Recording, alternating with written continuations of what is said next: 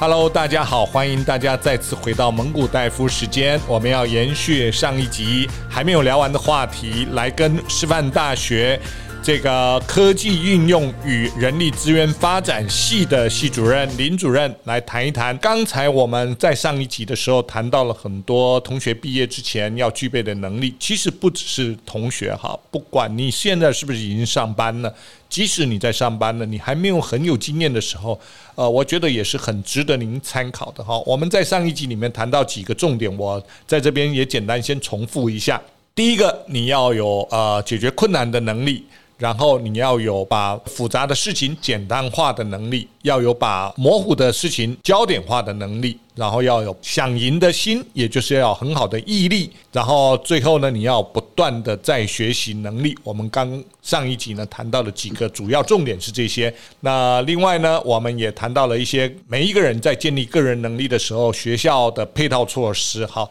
我想啊，我就不在这边赘述哈。有兴趣的朋友呢，你们就听上一集的节目说明。那这一集我们要聚焦什么呢？延续上一集的内容。上一集谈的是个人能力培养。那这一集我们要谈到的是组织能力的培养。那我想等一下先请那个主任来跟我们分别说明一下个人能力跟组织的能力有哪些不一样。那这些的不一样呢，我们怎么样来培养，让我们的能力能够运用到未来的产业、个人的生涯上面？主任，是不是麻烦您来跟我们说明一下？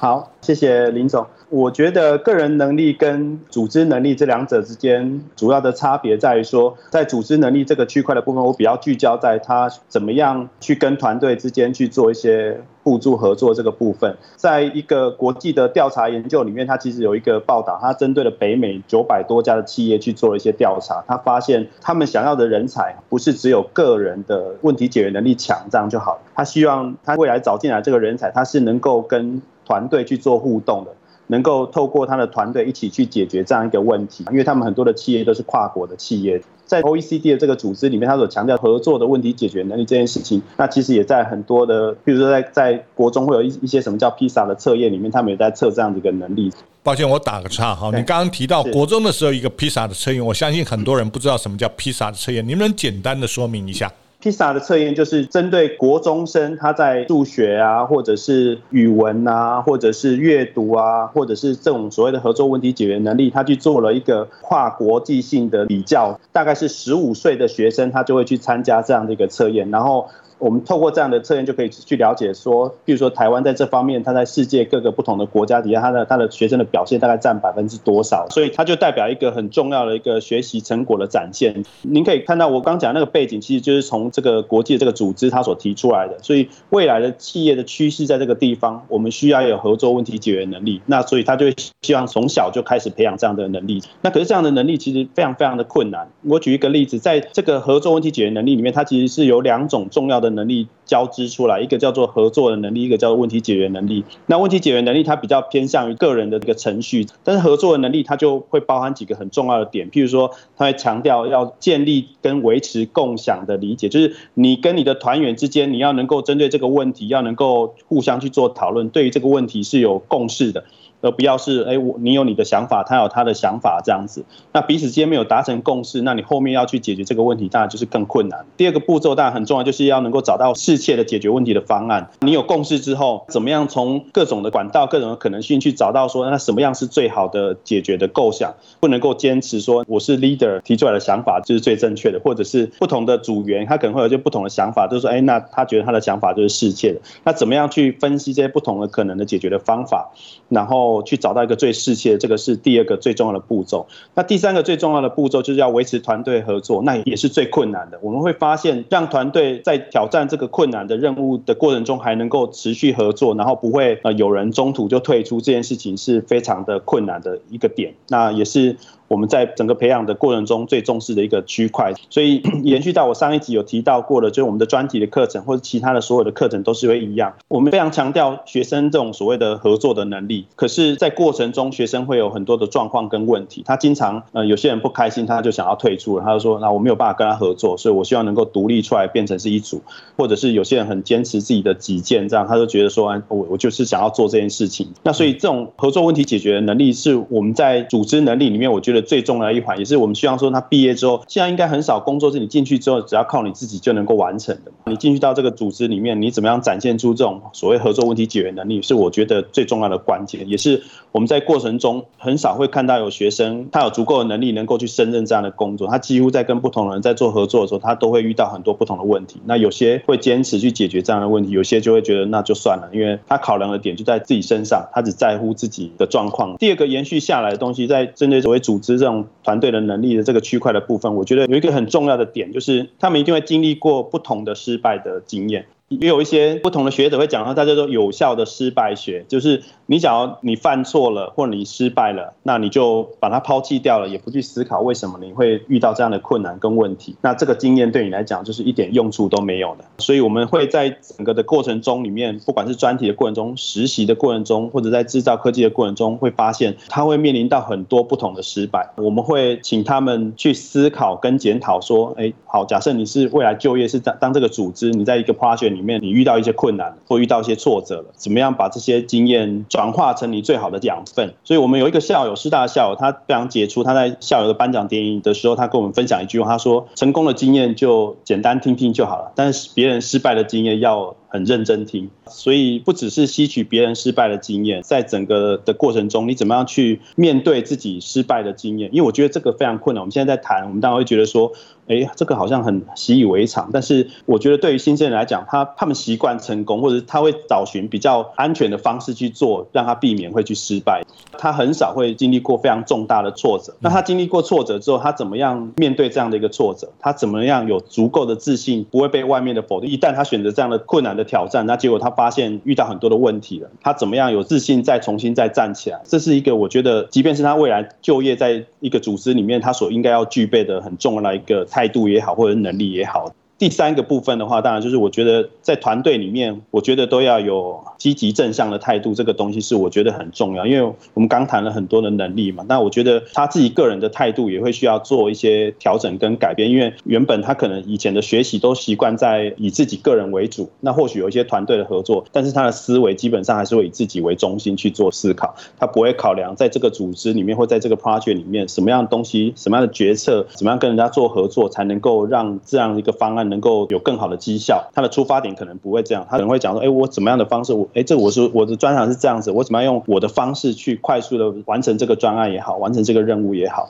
当然这在过程中就会产生很很大的冲击。那他怎么样有积极正向的态度去做改变？因为我觉得那会是一个很大的挑战，因为。你要尝试的去了解别人的思维，了解别人的方式，做处事的方式，然后你还要很正向去讲去做改变这件事情是好的。我觉得这这个也是一个很重要需要呃学习的重点。我大概分享三点这样，谢谢。谢谢谢谢主任的分享。好，其实刚刚主任提到一个重点，很多的同学啊，以前在做小组讨论的时候，或者一些练习的时候，每一个人的意见都很好，大家僵持不下的时候怎么办？那刚刚主任提到了很多的领导者觉得好像就是要听我的，我才像是一个领导者。那我在这边从业界的角度来跟各位说明啊，其实当大家的意见都很好的时候，什么样的领导者他会胜出？第一个，愿意否定自己，然后赞同别人的人，你会得到那个团队更多的尊重，因为你勇敢的把别人比你更好的意见讲出来，这是第一个。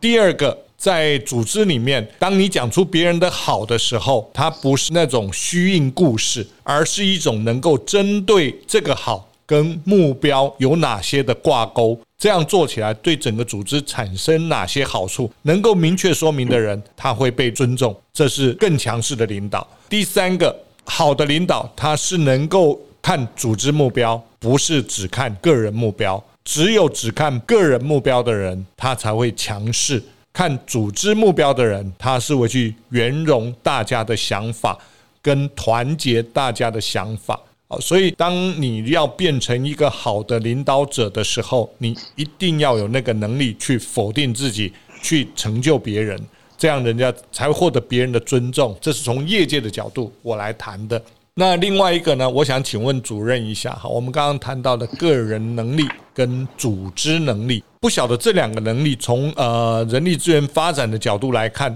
这两个能力我们能不能分别定义一下？它分别不同的地方又是在哪里？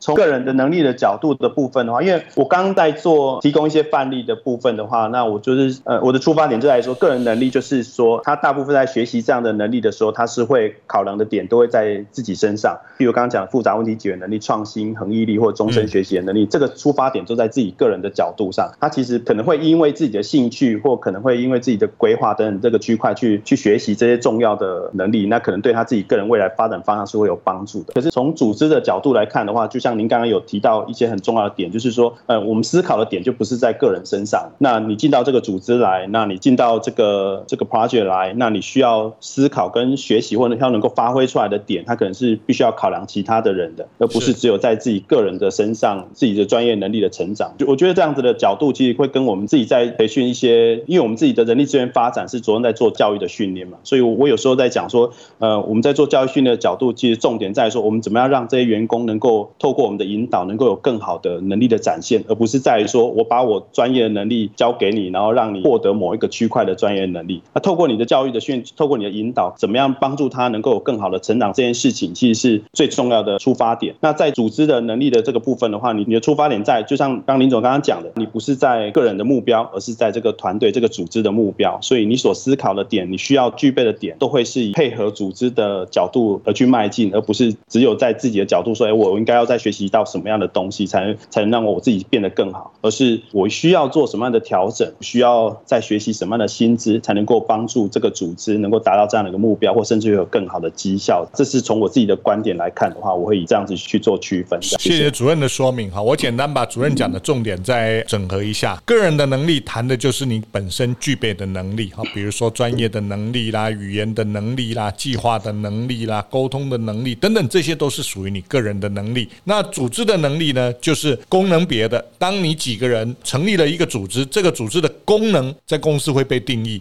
也就是由你们几个个人的能力去组织成这个部门的功能能力，这个功能的能力就是属于组织能力，你必须要满足这个功能。你这个组织的能力才是有效能的一个组织能力。那一个公司就有几个功能别去组成一个公司的能力。其实公司的能力放大讲也是一种组织的能力，它是从不同的功能别组织起来。但是每一个功能别都是每一个个人能力去组成的，所以我们必须要有好的个人能力，才会有好的。功能部门的能力，也就是所谓的组织能力，那这些组织能力才能形成公司的竞争力。如果我们个人的能力不好，组织功能的能力就不会太好。组织功能的能力不会太好，我们公司的竞争力就不会好。所以，公司的竞争力要好，要从最基本的个人能力开始，到组织的能力。然后才能建构公司的竞争力，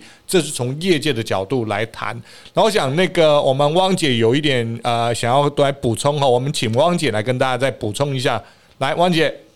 好，我想说一下这几年我有办一个业务啊，就是我们台湾师范大学跟台湾大学跟台湾科技大学成立的三校联盟，叫做台大系统联盟。那我这几年呢，都有办一个叫做创意 APP 的竞赛，让学生来参加这个竞赛。那我们有鼓励学生跨校来组团队来竞赛，他们就自己去规划一个校园生活实用的 APP。我就发现，我们鼓励三校的学生，而且。会希望他们是找不同背景的学生组成一个团队来设计这个 APP，是因为一个好用的 APP，除了这个界面的功能外，它也有界面的美观、界面的友善性，这个都是得奖的产品会需要有的这些项目。所以呢，像我们师范大学有艺术学院、有教育学院的学生，那当然也有资讯背景的学生。他们得奖的队伍呢，往往是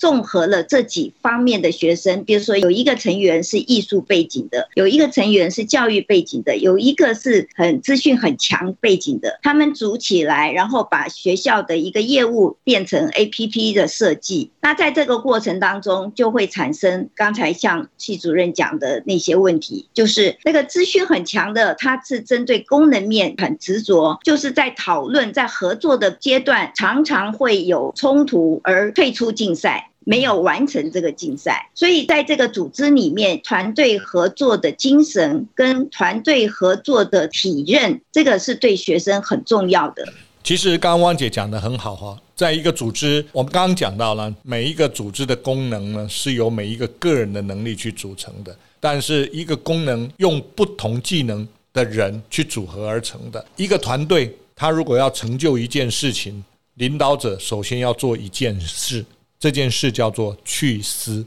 如果领导者没有去私，他就不会用组织的目标去看事情，不会用公司的目标去看事情，而是会用他自己的目标去看事情。但是常常个人的目标跟组织目标都不一定百分之百挂钩，他都会有私心的存在。所以，一个好的领导者如果要做好这个团队的引导或带领的话，首先他要去思。之后，他才能够用组织目标或者公司的目标来看事情。不管做的是领导还是管理这两件事，如果你没有去思，你所做的一件事情都会不客观或者不尽，不会让大家服气。当你去私以后，团队的人就比较能够服从你的想法，因为你没有私心。那如果你一直有私心，团队会一直围绕在每一个人的私心去看事情。而不是用组织的角度去看事情，这是在团队领导上，从组织上，从企业的角度，我们会碰到的一些事情。顾大夫大大，你让我想到你前几集有讲到说，想事情要高两层去想。对啊，没错。那个，所以我觉得有呼应到您刚才讲的，高两层去想，就是离开自己的角度。往更大、更远大的方向去思考。对的，你提醒的很好。您讲的话我都记在心里，但是非常有用。很重要的一点，不管你高几层，一层、两层，这是呃放大格局的想法。但是放大格局想法里面还是有一个重点：你如果要做到让人家尊重，你必须要先去思。你高两层。你还是有私心的话，你只是大格局的私心，人家还是会看出来。那人不自私，天诛地灭。其实呢，最大的自私就是去私。你去私以后做好的任何事情，它所产生的利益都会回到你自己。这个是最大的自私，去私是最大的利己，应该这么讲，它不是自私。利己这个己是什么？